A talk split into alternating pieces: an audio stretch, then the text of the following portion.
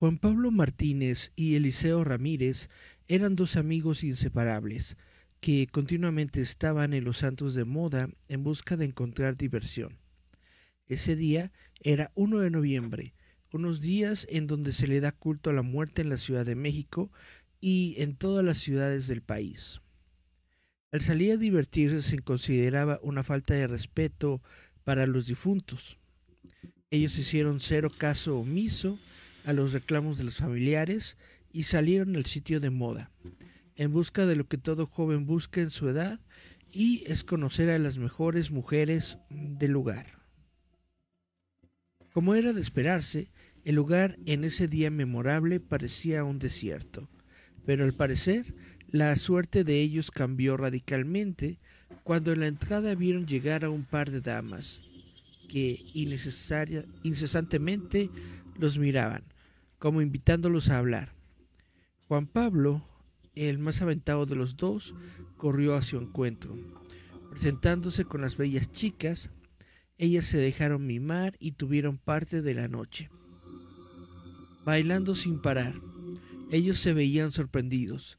Nunca antes dos mujeres tan bellas como ellas, que parecían modelos de pasarelas de las grandes revistas de moda, eh, se habían fijado en ellos algo que no podían creer, pero si esto fuera poco, ellas los invitaron a seguir la fiesta en su hogar, una casa antigua que estaba en una de las colonias de más renombre de la capital. Fue el mejor de sus días y después de unas horas ellos se despidieron de las lindas mujeres que acababan de conocer, pero de las cuales nunca se hubieran querido desprender, quedando de verse al siguiente día para volverlas a ver al llegar a la mansión, en donde horas antes habían pasado uno de los mejores días de sus vidas, la casa ya no parecía la misma. Se veía destrozada por fuera. Era imposible que no hubieran notado el deterioro del lugar, o quizás era demasiada la atención que les dieron a las damas que el lugar pasó desapercibido y no lo tomaron en cuenta. Pero lo que sí no se explicaban eran las cadenas ya oxidadas por el tiempo que tenía el lugar, tocando y gritando a sus amadas para que los dejaran entrar.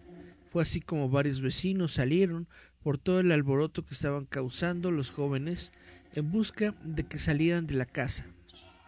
Cuando se dieron cuenta, a palabras de los vecinos, que ese lugar tenía muchas décadas de estar abandonado y tan solo se sabía que las hijas de un acaudalado hombre de negocios se habían encontrado muertas debido al escape de la tubería de gas, con lo que el padre de ellas, hundido en la tristeza, abandonó el lugar. Pasó mucho tiempo y nadie nunca en muchos años pisó el lugar. No se supo nada del padre de las chicas de esta lamentable tragedia. Desde ese día, los amigos cambiaron radicalmente y fueron a pedir perdón a la iglesia, habían faltado el respeto al Día de los Muertos y ellos por mucho tiempo dejaron de salir como habitualmente lo hacían. Por siempre se preguntaron si ese día, que fue de los más felices de sus días, lo habían pasado al lado de personas muertas, hasta que uno de ellos buscó en la red la historia del lugar, viendo que veinte años atrás, las dos damas que conocieron en el antro eran las que habían muerto en el mencionado lugar, todo quedó claro para ellos. La muerte les había jugado una mala broma, una historia de terror que ellos dos nunca olvidarán. Hola, hola, yo soy Eric Contreras Ayala, esto es Visitantes Nocturnos, ¿cómo se le están pasando? Espero que se encuentren bien en sus casas, en cualquier lugar donde ustedes nos estén escuchando vamos a tener eh, un, tema bastante bueno el día de hoy, me parece, pero primero déjenme ver si hay mensajes en nuestra página de Facebook. Dice Cari Santiago, buenas, buenas Cari Santiago. Pues como les tenía, les estaba platicando, el buen eh, Boy Scout la semana pasada me pidió que hablara de Mothman pero también durante esta semana vi una leyenda urbana que me llamó mucho la atención, que es sobre San Bartolomé. Entonces, si les parece bien, vamos a comenzar. Vamos a comenzar con Mothman y después nos vamos a ir con San Bartolomé. Y bueno, la historia de Mothman es bastante simple. Yo creo que ya se ha escuchado en varios lugares, ya hay muchos programas que lo han hecho. De hecho, aquí mismo en Roboto MX, si ustedes buscan en, en el YouTube de Roboto, yo hice una, una reseña de la leyenda de Mothman hace, yo creo que hace como un año más o menos, en donde también dejo mis conclusiones, pero bueno, vamos a leer lo que se sabe. El Mothman, o en español hombre polilla, también denominado en otros contextos como hombre búho, es un supuesto ente humanoide de enorme estatura y aspecto parecido al de una gigantesca polilla o búho. Sus apariciones coinciden supuestamente con observaciones de ovnis o con la presencia de otras criaturas, incluyendo los hombres de negro. También se le ha relacionado con la inminencia de grandes catástrofes, siendo a veces definido como un heraldo de desgracia y muerte. Sus imposibles características anatómicas y supuestos fenómenos paranormales que acompañan la aparición del ser hacen que se le relacione con determinados estados alterados de conciencia por parte de los testigos o que se intente encuadrar sus apariciones con el contexto de los arquetipos junguianos. Sin embargo, una minoría de investigadores prefieren incluirlo dentro de las criaturas criptozoológicas, defendiendo que se trata de una criatura real y convencional, perteneciente o no a una especie conocida, a la que las malas interpretaciones de los testigos, el mito creado y las exageraciones le hubiesen dotado de características milagrosas. El aspecto físico se le atribuye a esta hipotética criatura de un humanoide de más de dos metros de altura, de piel, pelaje o vestimenta de un negro uniforme o gris oscuro. La presencia de dos enormes alas, que algunos testigos han identificado alternativamente como una gran capa que cubre la espalda, brazos y parte del rostro, y dos enormes sobrecogedores ojos rojos, a los que se atribuyen facultades hipnóticas, enmarcados en una cabeza poco definida, unida directamente al tronco, eh, lo que daría al ser un aspecto general de una gigantesca polilla o búho. ¿Cuál es la historia de Mothman? Los primeros testimonios modernos datan del año 1966 en Point Pleasant, en Virginia Occidental. En la noche del 14 al 15 de noviembre, dos matrimonios paseaban en automóvil cerca del sector conocido como Área TNT, una zona de antiguos depósitos militares de explosivos usados durante la Segunda Guerra Mundial. Observaron al lado del camino una criatura de unos dos metros de altura, con dos alas plegadas a la espalda y que les miraban con dos brillantes ojos de color rojizo. El conductor aseguró haberse dirigido hacia la carretera principal y los ocupantes atemorizados habrían sido seguidos hasta la misma entrada del pueblo. Los testigos afirmaron haber oído un agudo grito proveniente de la criatura. Después de su declaración, a la policía se ordenó una exhaustiva búsqueda en el área TNT sin aparecer ninguna evidencia de dicha criatura. En Cornualles, entre 1976 y 1978, media docena de testigos, en su mayoría niños o adolescentes, afirmaron haber visto en la región de Cornualles, Inglaterra, concretamente en las cercanías de la localidad de Maoman, una criatura prácticamente idéntica a Mothman, que identificaron como un búho peludo de tamaño monstruoso y ojos oblicuos y rojos. Se da la circunstancia de que las apariciones del llamado hombre búho de Cornualles coincidieron con un aumento de la actividad ovni en la zona, acumulándose los testigos de extrañas luces en la noche. En marzo de 2009, en la ciudad de Chihuahua, en el estado del mismo nombre, en México, fue visto por un joven y varias personas de la localidad. Narró que fue perseguido durante varios minutos mientras conducía su camioneta Liberty a gran velocidad, describiendo estos hechos a su familia y a las autoridades locales, lograron crear un retrato. Su aparición causó revuelo cuando casi un mes después en México estalló una epidemia de gripe A que causó la muerte de varias personas. En Chernobyl se habla que poco antes del desastre nuclear de Chernóbil, el hombre polilla fue visto en Georgia y alrededores de Ucrania. Se comenta que se antepone a los momentos fatídicos. En Santiago de Chile. Desde septiembre de 2013, Mothman ha sido avistado por varias personas en forma separada en la ciudad de Santiago de Chile. El primero en dar su testimonio fue un joven que se contactó con el matinal Mañaneros de la Red. Él junto a sus amigos observó el 29 de septiembre del año 2013, a eso de las 20-30 horas, a una enigmática criatura de dos metros y de largas alas, sobrevolando el parque Bustamante en la céntrica comuna de Providencia. Poco a poco se fueron descubriendo más casos de personas que aseguran haber visto al hombre polilla en otras comunas como Quinta Normal y Lo Barriechea. En Chicago, esta misteriosa criatura reapareció en Chicago, Estados Unidos, según informó el Daily Express, en una publicación con fecha del 2 de mayo de 2017. Tres testigos de manera independiente, y en distintos lugares vieron a este misterioso ser en un periodo de cuatro horas. Los testigos afirmaron que el ser era similar a un inmenso búho de tres metros con ojos brillantes. Algunos testigos también informaron que en poco tiempo pudieron ver un ovni de color verde en los cielos. En enero de 2018 se reportó que continuaban produciéndose avistamientos en Chicago, contabilizándose un total de 55 encuentros en dicha ciudad para el año de 2017.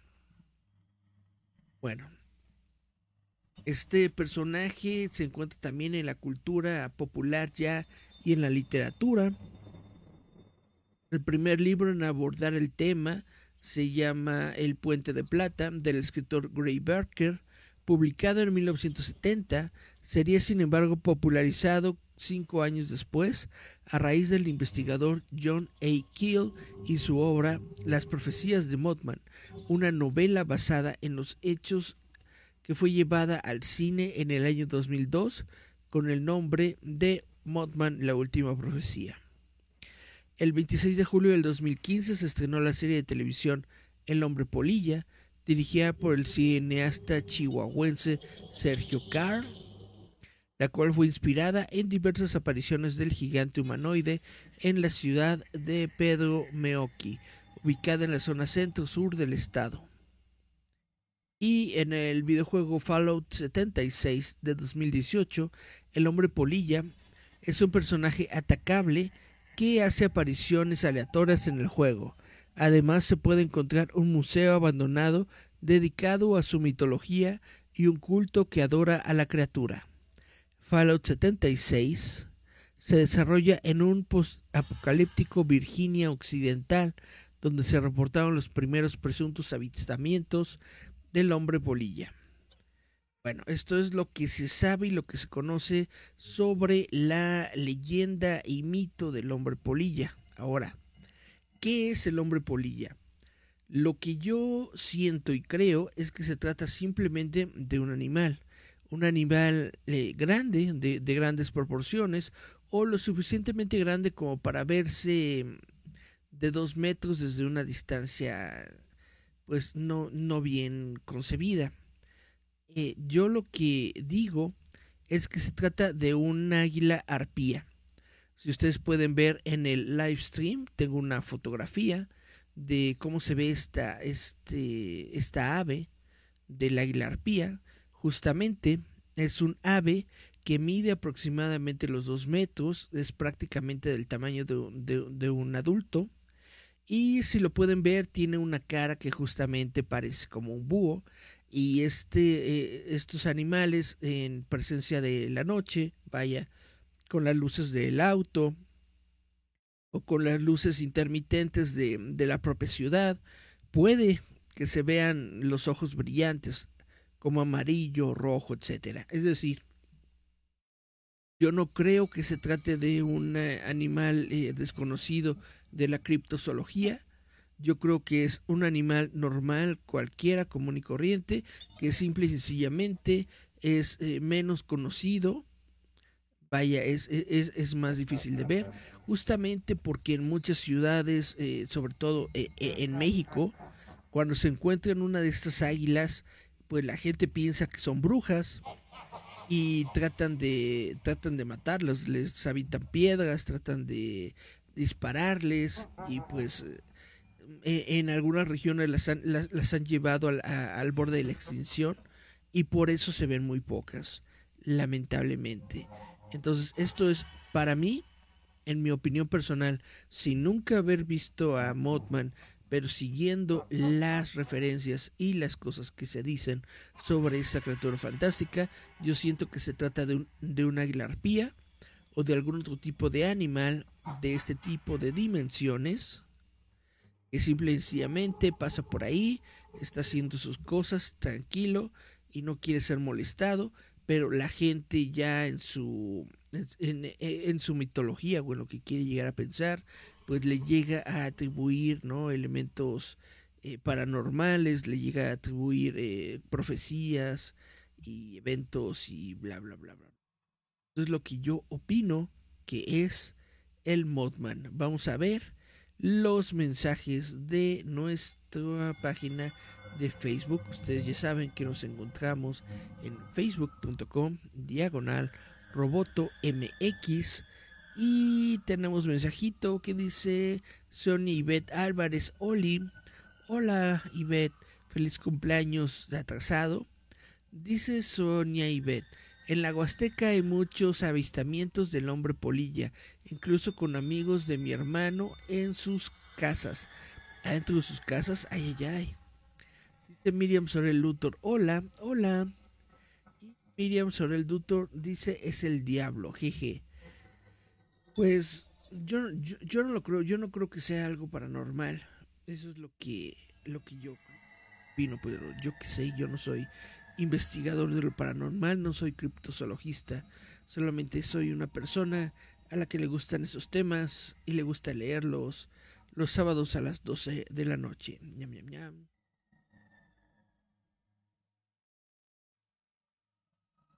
Espero que no me multe el Facebook. Estoy tomando un de rompope para la garganta. Bueno, dice Miriam, es como la gente que cree que los hijos son malos. Hay hijos que son malos, quién sabe. Hay hijos que son malandrines. Pero bueno, también eh, junto con esto del hombre polilla que me pidió el buen eh, Scout, tengo otro tema que se me hizo muy, muy, este, pues muy bonito para recordar en estos días, precisamente porque tiene que ver con las fechas. En, el, en la imagen que me mandaron a mí de Facebook, decía que era el 18 de agosto, el día de San Bartolomé Apóstol, pero en la, vaya, en lo que yo estuve buscando en, en, en el internet, dice que es el 24 de agosto. Pero bueno, esta historia, esta leyenda se llama justamente El diablo anda suelto y se trata del día de San Bartolomé Apóstol. Padre recomendaba que el 24 de agosto no se debe jugar con cerillos porque se puede quemar la casa y la de los vecinos, que esto era cosa tan sencilla como que el diablo soplara. Nada de jugar con cuchillos porque se puede ocasionar una desgracia. No se debe acercar a rifles, pistolas, machetes, ni subirse a ningún árbol, mucho menos meterse al agua, porque el diablo lo ahogaría. Ya que el 24 de agosto es el día de San Bartolo y el diablo anda suelto. Antes era que toda persona sensata extremar precauciones este día y transmitir de generación en generación la leyenda. Cuentan que a partir de las 11 de la noche del 23 de agosto, el diablo se suelta y la seña es que se viene una fuerte lluvia con rayos y aire. Ninguna persona debe ir al campo porque las víboras caminan paradas y suceden cosas inexplicables. Ay, caray. Se cuenta que si entras a una cueva quedas atrapado en el tiempo muchos años y al salir sales de la misma edad, pero tu generación ya envejeció. O bien sales envejecido el mismo día que entraste. También ese día se dice que el diablo anda en la calle y es representado por un hombre amable quien se pone a conquistar mujeres. También comentan que el día 24 de agosto las moscas empiezan a irse. Los abuelos decían que la flor llamada pericón, que hoy se utiliza para darle un sabor especial a los elotes servidos, perdía literalmente el aroma. Por eso se debía recolectar antes del 24 si se quería usar para otra ocasión. Hoy se dice que el diablo anda suelto y orina sobre las plantas llamadas Santa María, secándolas por completo. La leyenda se debe a que San Bartolomé fue dueño del valle de Chicama, el cual lo tenía unado con mucha riqueza. El demonio, envidioso de, tal santo varón, lo, lo tentó a participar en una carrera, en la cual el ganador se quedaría con todo. Eh, comenzó la carrera, pero a la altura del monte Gazñape, el diablo tenía una clara ventaja, por lo que San Bartolo, desesperado, pidió ayuda a Dios. Y entonces, de un gran salto, de orilla a orilla del río Chicama, cayó sobre una piedra y obtuvo gran ventaja sobre su demoníaco rival. El demonio quiso hacer lo mismo, pero no obtuvo los mismos resultados y cayó ahogándose en el río. Por eso se dice que se puede ver su cola cuando el río va crecido. San Bartolomé fue uno de los doce apóstoles de Jesús y cuenta la tradición que su martirio consistió en que le arrancaron la piel del cuerpo cuando aún se encontraba vivo. Estaba muy feo, lo estaba leyendo también hace un momento sobre el martirio de San Bartolomé, dice que su martirio y su muerte se le atribuyen a Astiages, rey de Armenia y hermano del rey Polimio, a quien Bartolomé habría convertido al cristianismo. Como los sacerdotes de los templos paganos que se estaban quedando sin seguidores protestaban ante Astiages de la labor evangelizadora de Bartolomé, Astiages mandó llamarlo y le ordenó que adorara a los ídolos tal como habían hecho con su hermano. Ante la negativa de Bartolomé, el rey ordenó que fuera desollado vivo en su presencia hasta que renunciase a su Dios o muriese. Y bueno, como dato cultural, en la capilla sixtina, que fue pintada por Miguel Ángel, la piel que tiene San Bartolomé en sus manos contiene un autorretrato del mismo autor, detalle que no se descubrió hasta bien entrado el siglo XIX. En el colgajo de piel se pueden distinguir con total nitidez las facciones del pintor. Bueno, me pareció muy interesante esta leyenda de San Bartolomé, del día de San Bartolomé, que según el meme que me enviaron por, eh, por WhatsApp, era el día de, de ayer, 18, 19 de agosto, pero según lo que encuentro en internet, el día de San Bartolomé es el 24 de agosto. En fin, va a ser en estos días, si no es ahora, será mañana. De todas formas, tengan mucho cuidado si tienen que salir a partir de las 11 de la noche, porque el diablo anda suelto. Vamos a ver si tenemos de por casualidad algunos otros mensajitos en nuestro Facebook. Se Miriam Sorel Búhos. Y dice Miriam también, y si es una pistola de juguete también, una pistola de juguete también. Pues yo supongo que sí, porque se te puede se te puede disparar, se te puede romper, no sé. En mis tiempos existían unas pistolitas que tenían chinampinas, que eran como unos plastiquitos con muy muy poquito polvito de pólvora. Entonces cuando metías las chinampinas y, y disparabas, se escuchaba un pac, pac, pac y sacaban un mito. Y estas, según yo, pues eran completamente inofensivas, ¿no? Nada más era una micro trocito de, de, de explosivo a lo mucho, ¿no? Pero las prohibieron, las prohibieron y ya no las puedes encontrar en ningún lugar. Al menos eh, yo he buscado y pues no las he encontrado.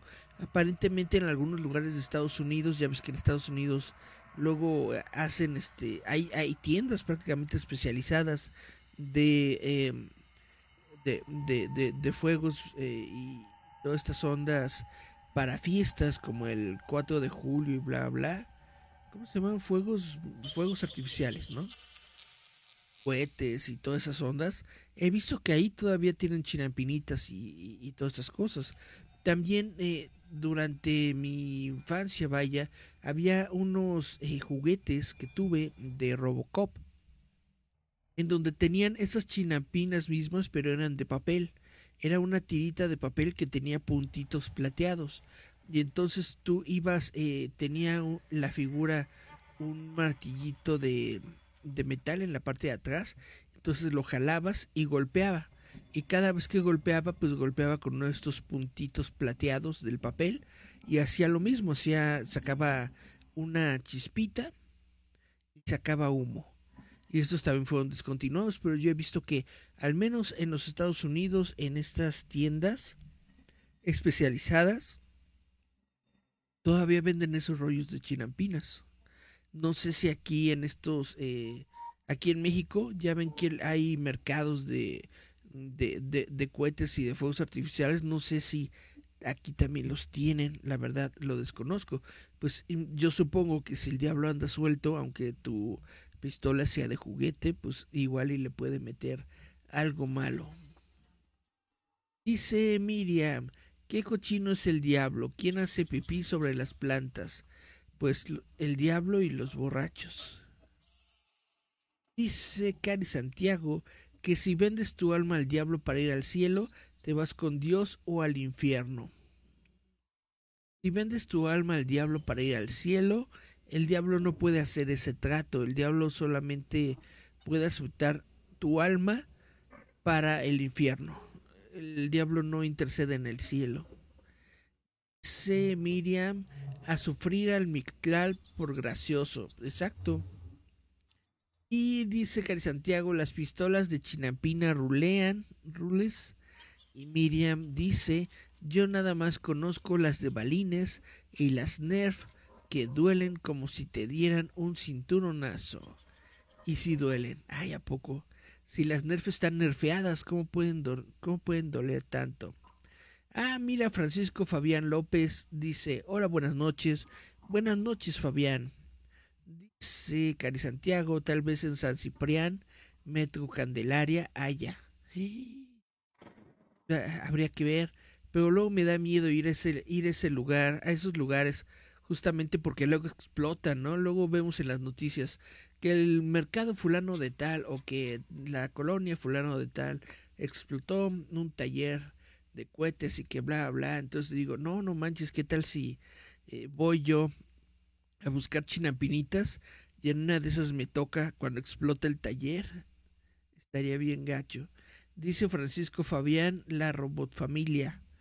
Pues más o menos andamos en esas. una roboto, roboto extensión de la familia. Bueno, pues esto es los los dos temas que me pidieron para el día de hoy, bueno, no me los pidieron. El de San Bartolomé no me lo pidieron. Es algo que les digo que me encontré en las redes sociales, de hecho se los pasé por WhatsApp y me pareció una historia interesante y por eso la estoy comentando el día de hoy.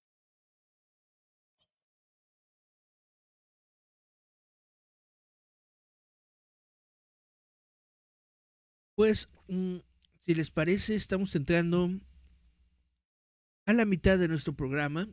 Vamos a leer la historia de nuestro librito de historias de cuento ficción, que es este libro que he estado leyendo en este programa. Y ah, caray, tengo que verificar que soy yo, pues si soy yo. Espérenme tantito, es que me había. Aparentemente me había sacado de mi cuenta de Google. Yo, pero mientras tanto, platíquenme qué les gustaría, no sé, a ustedes ver eh, o escuchar en este, en este programa, cuáles son sus teorías sobre el Mothman, porque yo, yo nada más estoy diciendo lo que yo creo, ¿no? Yo creo que, que el Mothman no es algo paranormal, yo creo que el Mothman es simplemente un animalito bonito de la creación que está por ahí haciendo sus cosas y que la gente se, se echa sus, sus, sus chaquetas mentales pensando que es un monstruo eh,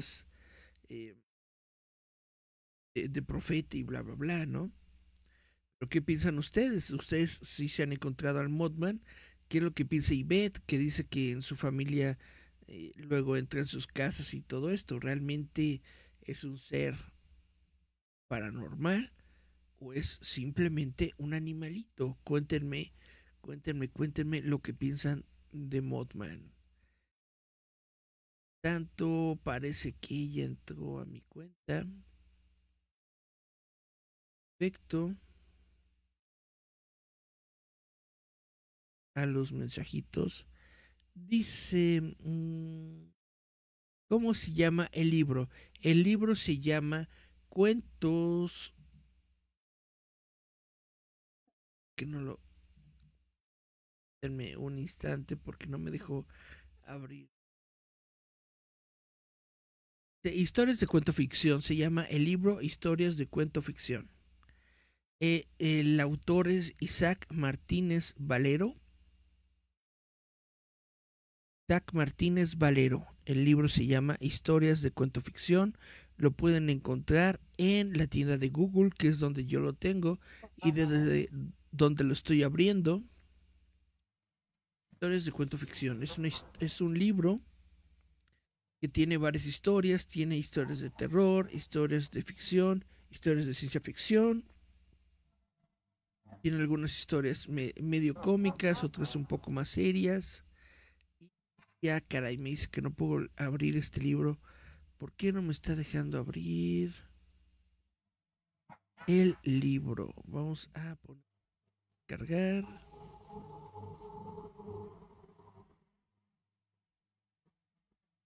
Que estamos recargando. Vamos a darle clic en cuestión.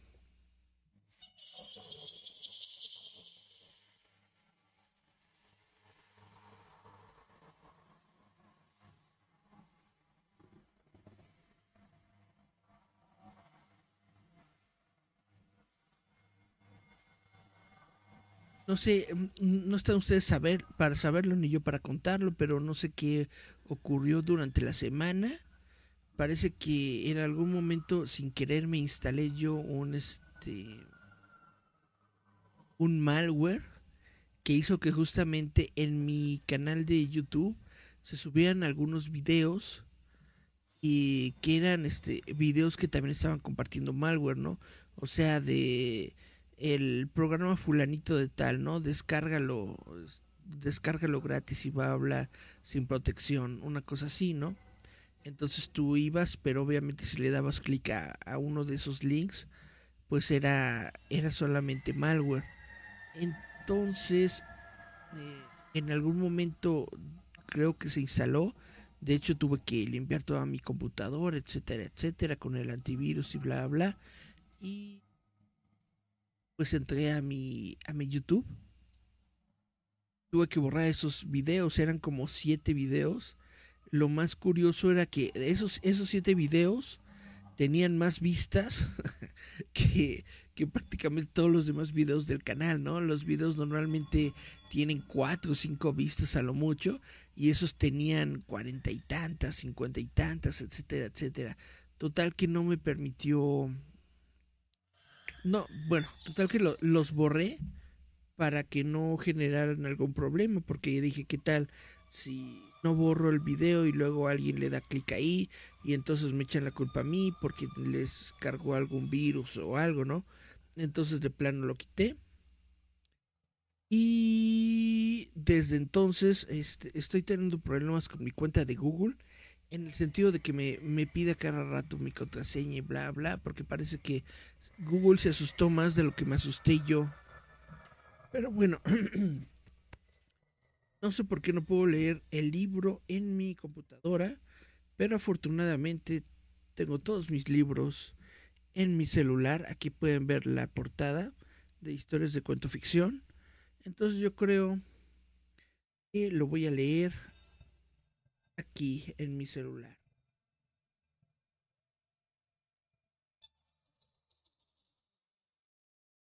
Muy bien, eh, la historia se llama Cinco Minutos.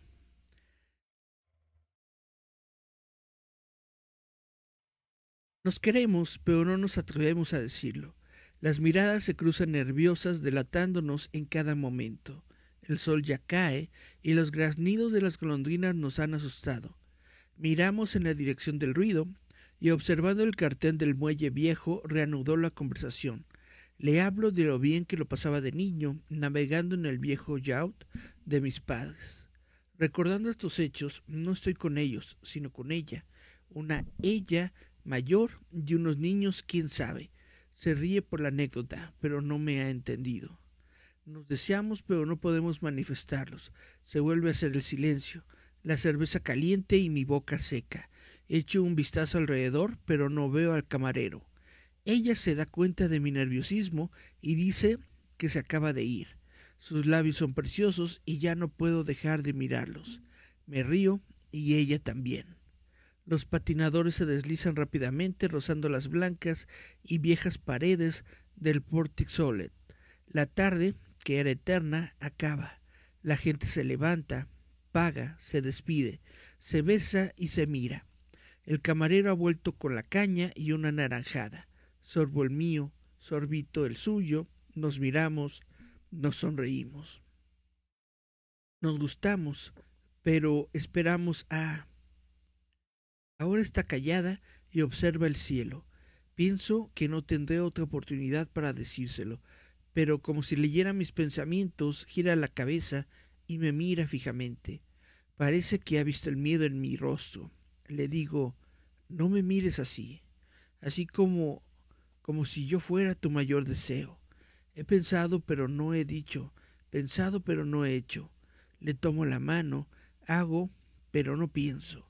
Ahora ha entornado los ojos y nuestras bocas se acercan irrefrenablemente. Han pasado cinco minutos mientras nuestro futuro se decidía. Han pasado cinco minutos mientras acababa la tarde. Han pasado cinco minutos mientras todas las golondrinas piaban. Ha pasado toda la vida en esos cinco minutos. Chan, chan, chan. Un cuento cortito. Espero que les haya gustado. Vamos a revisar eh, mensajes de Facebook. Dice...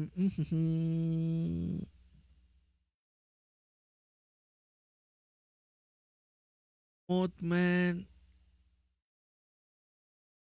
Mothman. El libro de historias de contraficción lo siento como historias de Black Mirror. Sí, es algo así. Son historias eh, diferentes, de diferentes géneros, pero que son bastante interesantes. Todas son, todas son del mismo autor pero lo que me gusta es que este mismo autor le sabe meter como que esa vaya, sabe contar diferentes géneros y sabe contar diferentes historias que suenan un poquito diferentes unas de otras. Eso es lo que me gusta de este autor. Ahora, no sé por qué, pero siento que mi explorador ahora se ha trabado y ya no me deja ver el Facebook, pero siguiendo con eh, mi página, mi programa de transmisión que se lo vi es, veo que todavía estoy conectado. Pues no sé qué, no sé qué está ocurriendo. A lo mejor resulta que el diablo me escuchó porque ya son, eh, ya pasan de las 11 de la noche y está metiéndose por acá. Vamos a ver si dándole un refresh podemos ver. Perfecto, ya regresamos al Facebook. Y regreso a los mensajes.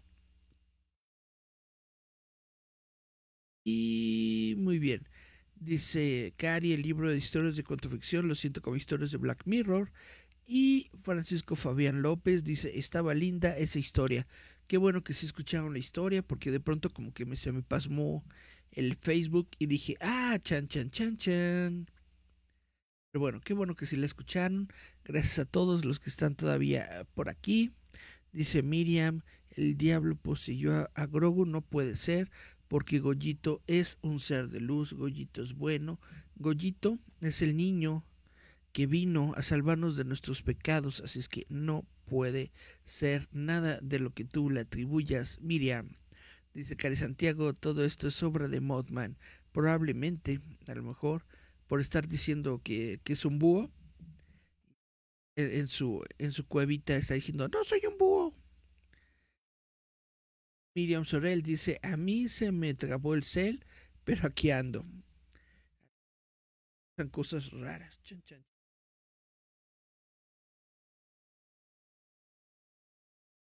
Pues bueno, si les parece bien, vamos a nuestro libro, Las Mexicanas de todos los tiempos.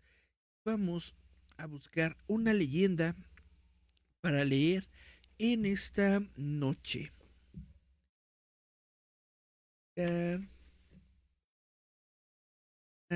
ni muy largo ni muy corto.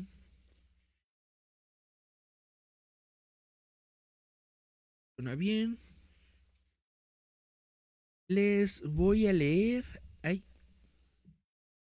Les voy a leer esta leyenda que se llama La esquina del degollado, que es una historia de aquí, de la Ciudad de México, del Distrito Federal. Bueno, ya no se llama Distrito Federal, pero es del antiguo Distrito Federal. Y dice así. La esquina de la pila seca ubicada en los alrededores del bosque de Chapultepec y a principios del siglo XVII, fue el escenario de un asesinato vil, perpetrado por un hombre despiadado que tiempo después recibiría su castigo.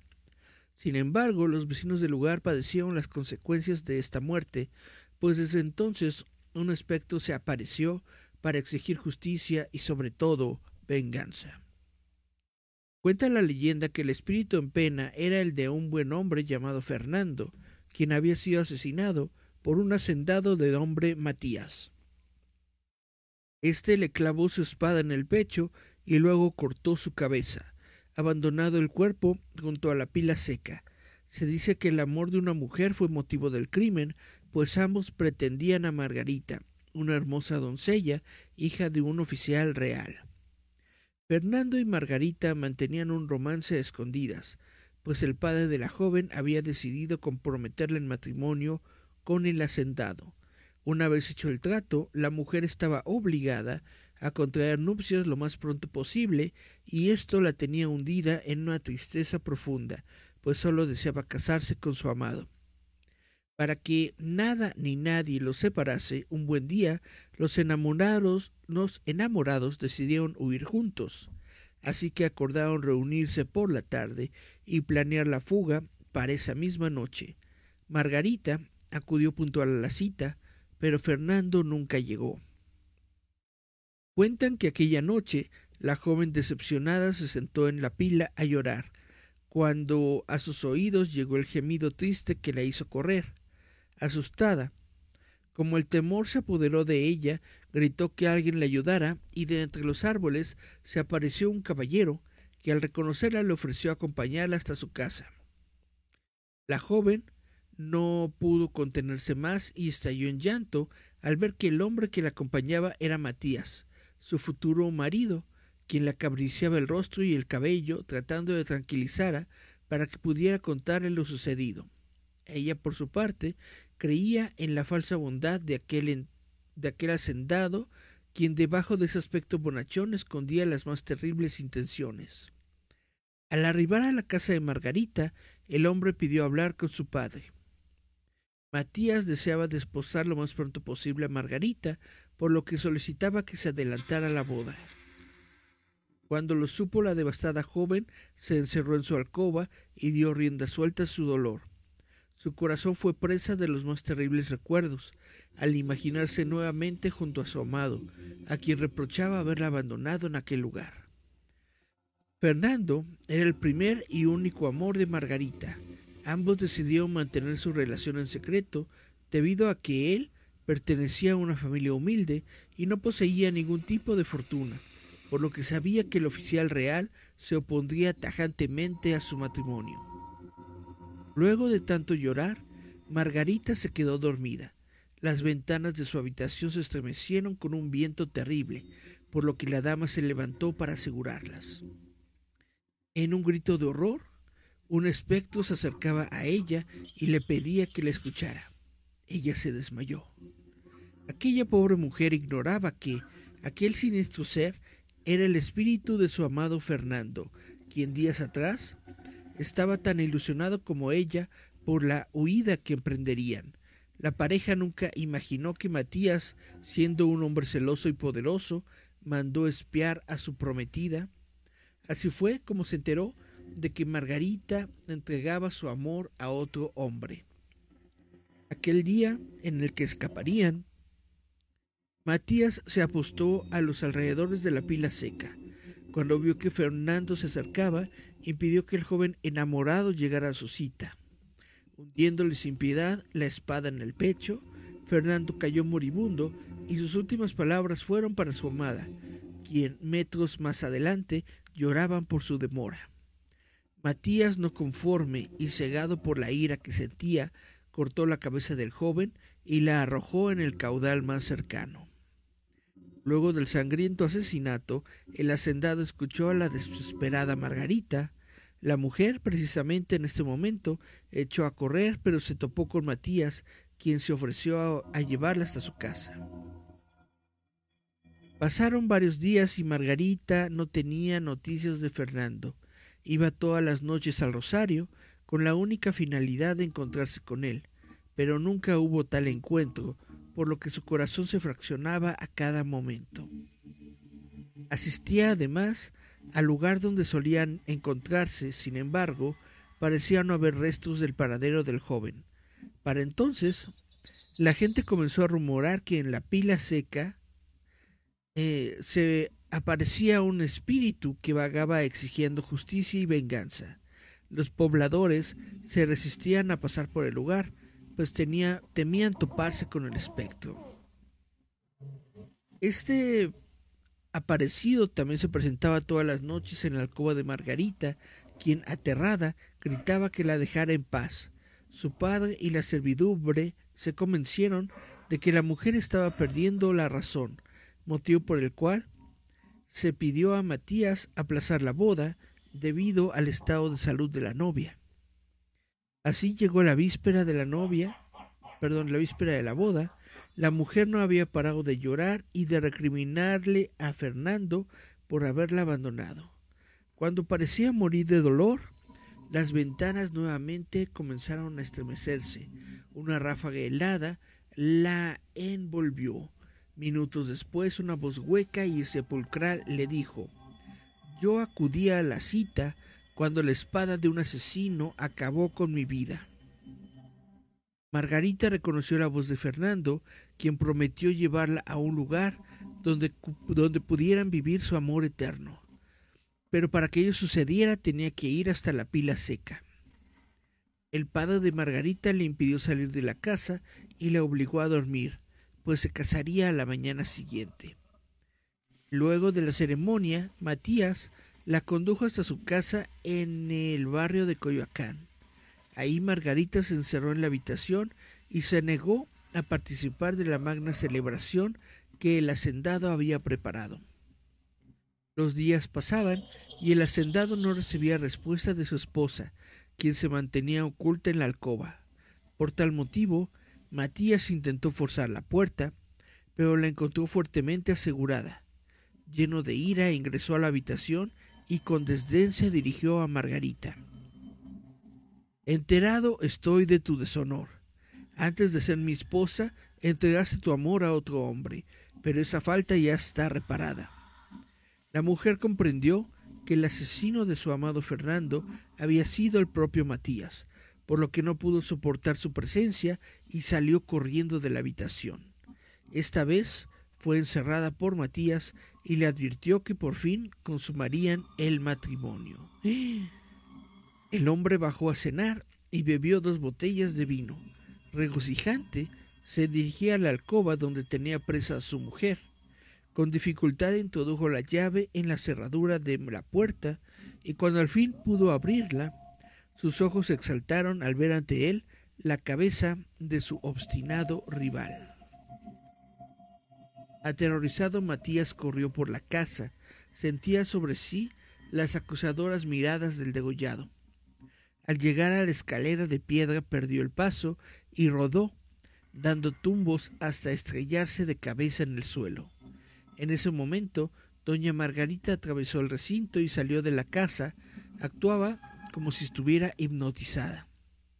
Iba a encontrarse al fin con su amado, sin importarle la gran distancia que tendría que recorrer para llegar a la pila seca.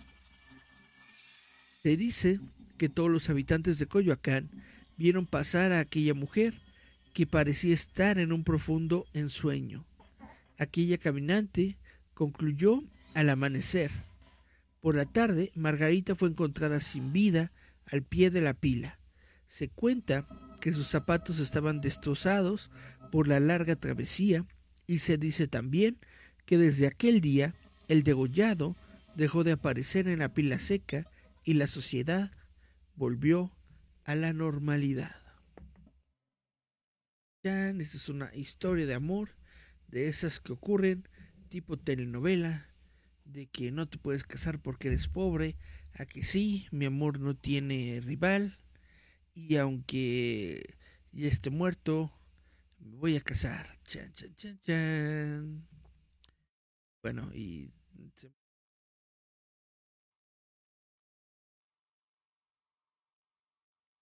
Vamos a ver los mensajes, los mensajes, los mensajes.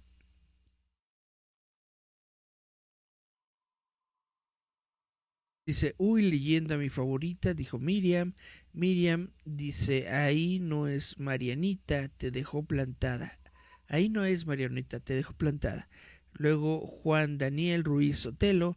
Buenas noches, Eric. El Mothman para mí es un críptido que puede existir o no, más bien una leyenda. Exactamente, es una leyenda.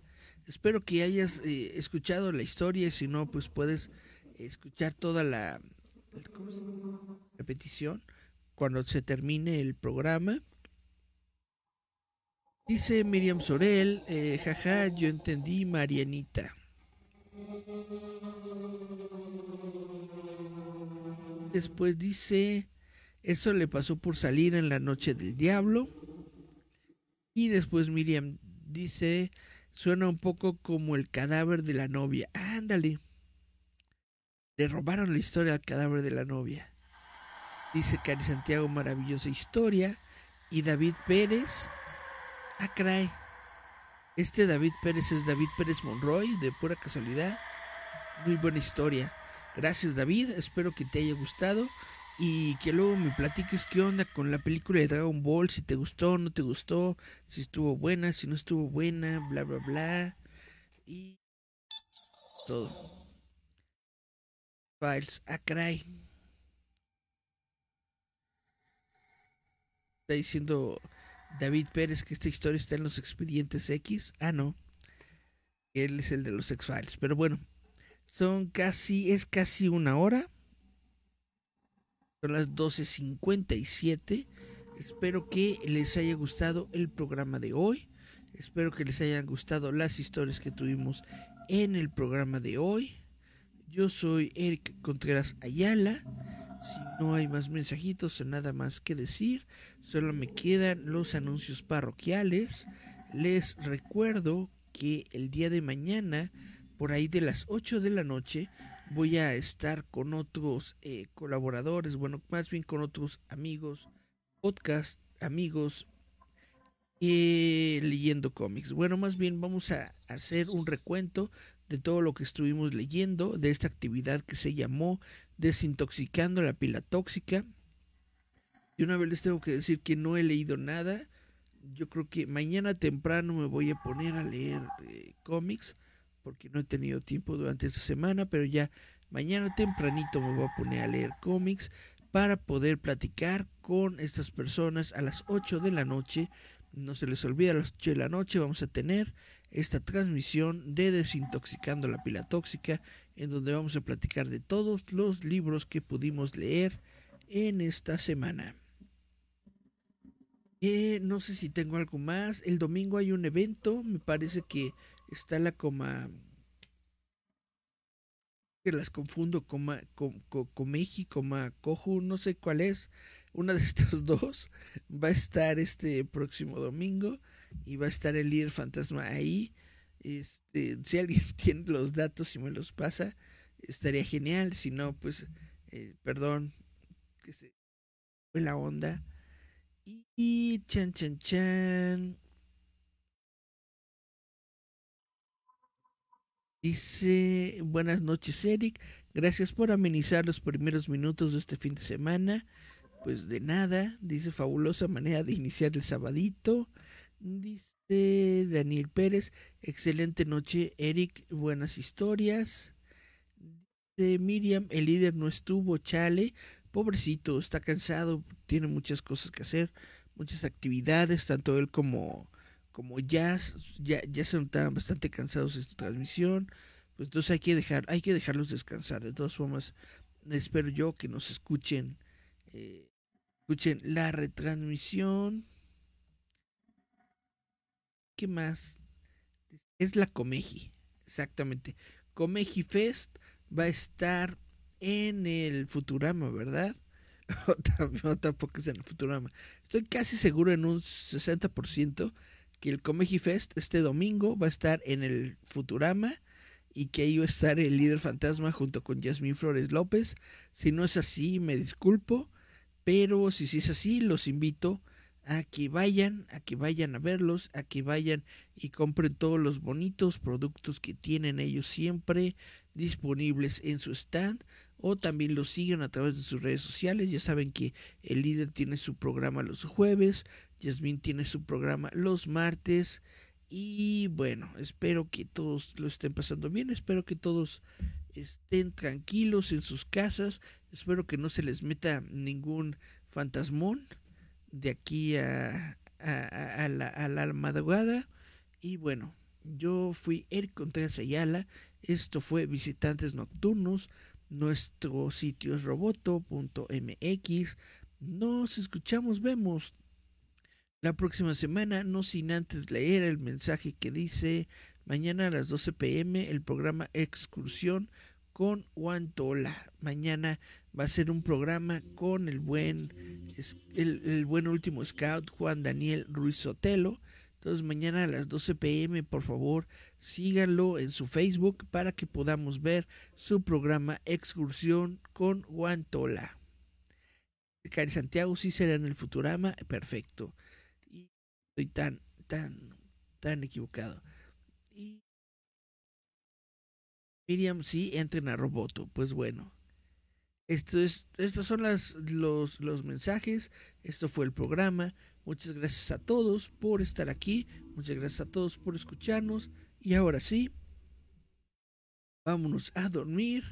La misa ha terminado. Ah, no, se lo dicen en otro programa.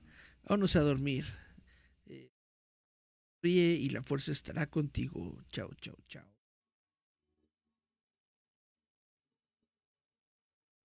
Do do do do do do.